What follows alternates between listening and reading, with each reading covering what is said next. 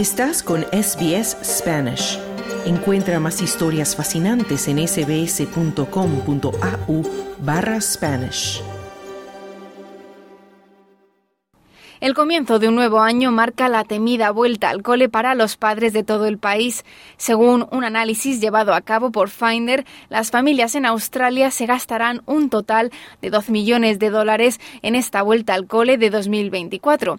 Si se tienen en cuenta todos los gastos que incluyen, por ejemplo, la matrícula y el material escolar, los padres desembolsarán una media de 2.547 dólares anuales por cada niño de primaria y 4.790 dólares por cada alumno de secundaria. Lo más costoso para las familias son las matrículas de los centros escolares. Si hablamos de los centros privados de primaria, Canberra encabeza la lista de los más caros. Y si hablamos de centros privados de secundaria, los de Nueva Gales del Sur son los más costosos porque las matrículas cuestan alrededor de 12.800 dólares al año. En cuanto al material escolar, que incluye libros de texto, papelería y uniforme, a las familias les costará de media unos 680 dólares para los niños de primaria al año y 1.130 para los de secundaria. Y para saber de primera mano cómo las familias en Australia lidian con estos elevados costes, hemos hablado con Paola Escudero desde SBS Spanish. Paola es profesora principal de lingüística en la Universidad de Western Sydney, también es directora de un colegio en español y sobre todo es mamá de una niña que va al cole de primaria. Esto es lo que nos ha contado. Eh, bueno, en general todos los costos han subido muchísimo este último año, ¿no? Eh, incluso me parece que uno de los problemas principales es que la mayoría de personas que tienen niños tienen también una hipoteca. Entonces, como los costos han subido de, de eso, ¿no? Todo se junta y todo se vuelve mucho más costoso, ¿no? Más caro. Eh, en mi caso personal solamente tengo una niña, entonces es más fácil eh, eh, en general comprar y, y, buscar los materiales. Lo que yo hago personalmente es, en el caso de, lo, de la ropa de colegio, los uniformes, Australia es un país um, excelente en ese sentido porque los niños llevan uniforme al colegio, ¿no? Entonces tienen que vestirse de la misma forma todos los días, que es excelente para el ahorro, ¿no? Entonces, lo que yo hago es eh, ver si existen eh, lugares donde se puede comprar uniformes de segunda mano, ¿no? De, segun, de que los ya usados, que es súper fácil de conseguir en la mayoría de colegios y eso reduce muchísimo los costos. Uh, y bueno, son uniformes, ¿no? Y los chicos son todos uh, eh, que crecen rapidísimo, ¿no? Y dejan los uniformes prácticamente nuevos y es una pena no poder volverlos a usar. Eso hace que también se ayude al medio ambiente ¿no? El eh, que no se tenga que comprar cosas nuevas todo el tiempo, ¿no? Pero claro, siempre hace falta alguna cosa para vestir, ¿no? y para eso, bueno, hay lugares donde uno puede comprar las cosas bastante cómodas como Kmart, Target en Australia, que es lo que yo utilizo, ¿no?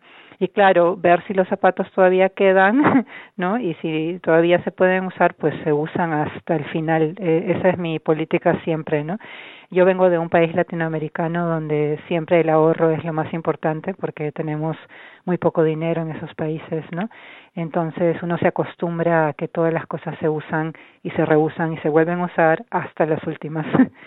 Los materiales de colegio que se utilizan en los colegios públicos son muy baratos, solamente piden tres o cuatro cosas en general que uno las puede comprar en, en Coles o en, en eh, el Kmart, como digo, que es un lugar donde las cosas son muy cómodas, ¿no? Eh, y son poquísimas, son cosas contadas, eh, felizmente, porque los colegios públicos apoyan a los padres de familia con todas las eh, los útiles, los materiales que se necesitan dentro del colegio. Y para las cosas que ellos tienen que hacer en el colegio, sobre todo en los eh, primeros años de primaria, no se necesita algo, pues, no un, procesador muy eh, de, última generación, ¿no? Y bueno, en el caso mío, mi niña no utiliza teléfonos ni utiliza electrónicos, solamente lo hace para sus uh, clases y educación que tiene en línea, ¿no? Nada más. Entonces, de esa manera todo se reduce. Eh, como te digo, yo solamente tengo una, pero utilizo el mismo principio que siempre he utilizado toda mi vida, reusar, comprar cosas que sean usadas y solamente comprar lo absolutamente necesario para el colegio, porque en realidad lo que ellos necesitan es estudiar, prestar atención. Yo soy completamente, eh, no sé, eh, eh, promotora de los colegios públicos. ¿no? Para mí el colegio público no solamente hace que los gastos sean mucho más bajos, sino que uno puede complementar la educación de acuerdo a las posibilidades de cada uno. Paola, y también te quería preguntar, ¿has notado un incremento en los precios de los materiales escolares con respecto al año pasado? Yo soy directora de un colegio, ¿no? Que no es público, es, es privado, ¿no? Y es todo en español. Eh, cuando compramos los materiales para el colegio para este año, definitivamente, todo ha subido, ¿no?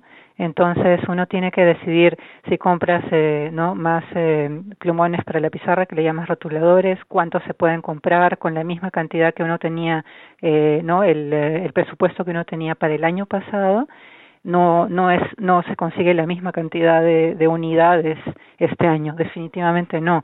Los precios han subido en un aproximado de 20 al 30 por ciento no cuando uno va a Officeworks e incluso en Kmart que las cosas son muy módicas se nota que todo ha subido. Entonces eh, la cuestión es ver si ahora con la inflación no que está bajando y tal vez los precios eh, de las casas etcétera todo va regulándose, ¿no? Y que los intereses bajen, tal vez los precios se pueden otra vez regular un poco más, ¿no?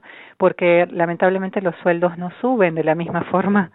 Entonces, eh, ¿no? La, la inflación hace que todo suba más, pero los salarios, los sueldos de los de nosotros los padres no no suben de la misma manera. En mi caso, en el colegio en el que yo dirijo, felizmente tenemos becas de, de eh, el Australian Research Council, ¿no? El Consejo de Investigación de Australia que nos apoya para ¿no? bajar los costos o nos apoyan para tener eh, eh, algo para poder eh, eh, no sé, eh, poner de, de, esas becas para la subida de precios, pero claro, los padres no, ¿no? Porque como te digo, los sueldos no, no suben. En mi caso, si yo tuviera que comprar más cosas o, o el colegio de mis hijas me pidiera más eh, materiales, pues vería muchísimo más, ¿no? La diferencia. Lo que sí sube muchísimo y ha subido muchísimo son las actividades extracurriculares. En Nueva Gales del Sur, el eh, gobierno, el eh, regional no del, del estado el, el gobierno estatal eh, no no ya no da los eh, los incentivos que daban antes por ejemplo los vouchers para regresar al colegio ya no están entonces la, la gente se va a dar cuenta que no tiene ese apoyo rápidamente, ¿no? El año pasado se dieron tres vouchers de 150 dólares y eso fue, uff, excelente, ¿no? Para la pizarra, los materiales, las cartulinas, papel, todo, ¿no? Y ahora no hay esa ayuda. Muchas gracias, Paula, por, por tu sí. tiempo y por esta entrevista. A ti, Mar, muchas gracias. El aumento de los precios de los productos escolares no solo tiene un impacto directo en las familias, los centros de actividades extraescolares y los centros de childcare también están siendo afectados por estos elevados costes. César Gómez, gerente general de Amigos, una asociación privada sin ánimo de lucro localizada en Glebe, en Sydney, cuenta con un programa de childcare bilingüe y César nos ha contado cómo esta organización y el childcare están sufriendo por los aumentos en los costes y el impacto que tiene esto también en los precios que pueden ofrecer a las familias que quieran llevar allí a sus niños.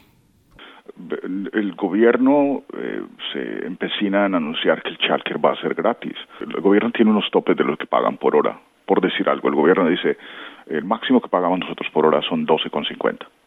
Pero a 12,50 por hora no se puede correr un childcare eh, nunca porque no, no, te da los, no te da el dinero. Entonces tienes que calcular cuánto dinero vas a cobrar. El dinero que puedes cobrar puede ser 15, 18. En el caso de nosotros, uh, vamos hasta los 19 dólares por hora. Entonces, eh, lógico, los incrementos y las ayudas que el gobierno entrega debido a la inflación, pues los padres no ven eso porque eh, siguen pagando la misma mensualidad que venían pagando antes, antes del incremento. En el caso de nosotros, nosotros somos muy conscientes de eso y todos los servicios que nosotros prestamos son integrales. Eso quiere decir que todos los costos de, los, de, lo que hacen los niños dentro del centro están incluidos en el valor de la mensualidad. Entonces todas las actividades de sport, de yoga, eh, clases de español, excursiones, incursiones, todo está incluido.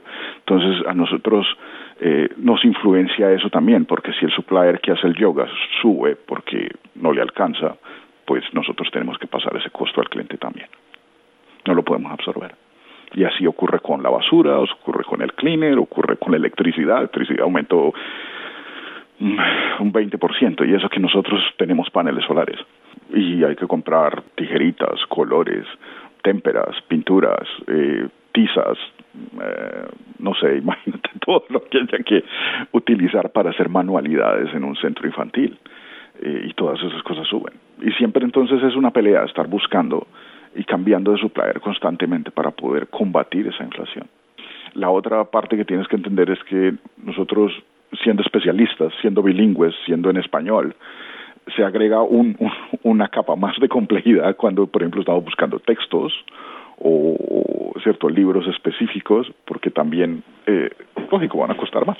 o el profesorado ese sueldo nos cuesta, el tener esa persona especializada nos cuesta y eso se lo tenemos que pasar a los padres. Algunos padres dijeron, oye, pero el gobierno nos subió los subsidios y parece como que no hubiésemos tenido la ayuda. Claro, si nosotros lo mismo que tuvimos que, ah, las mensualidades aumentaron prácticamente lo mismo que subieron los subsidios. Muchas gracias, César, por tu comentario y por darnos toda esta información. Gracias, Mar.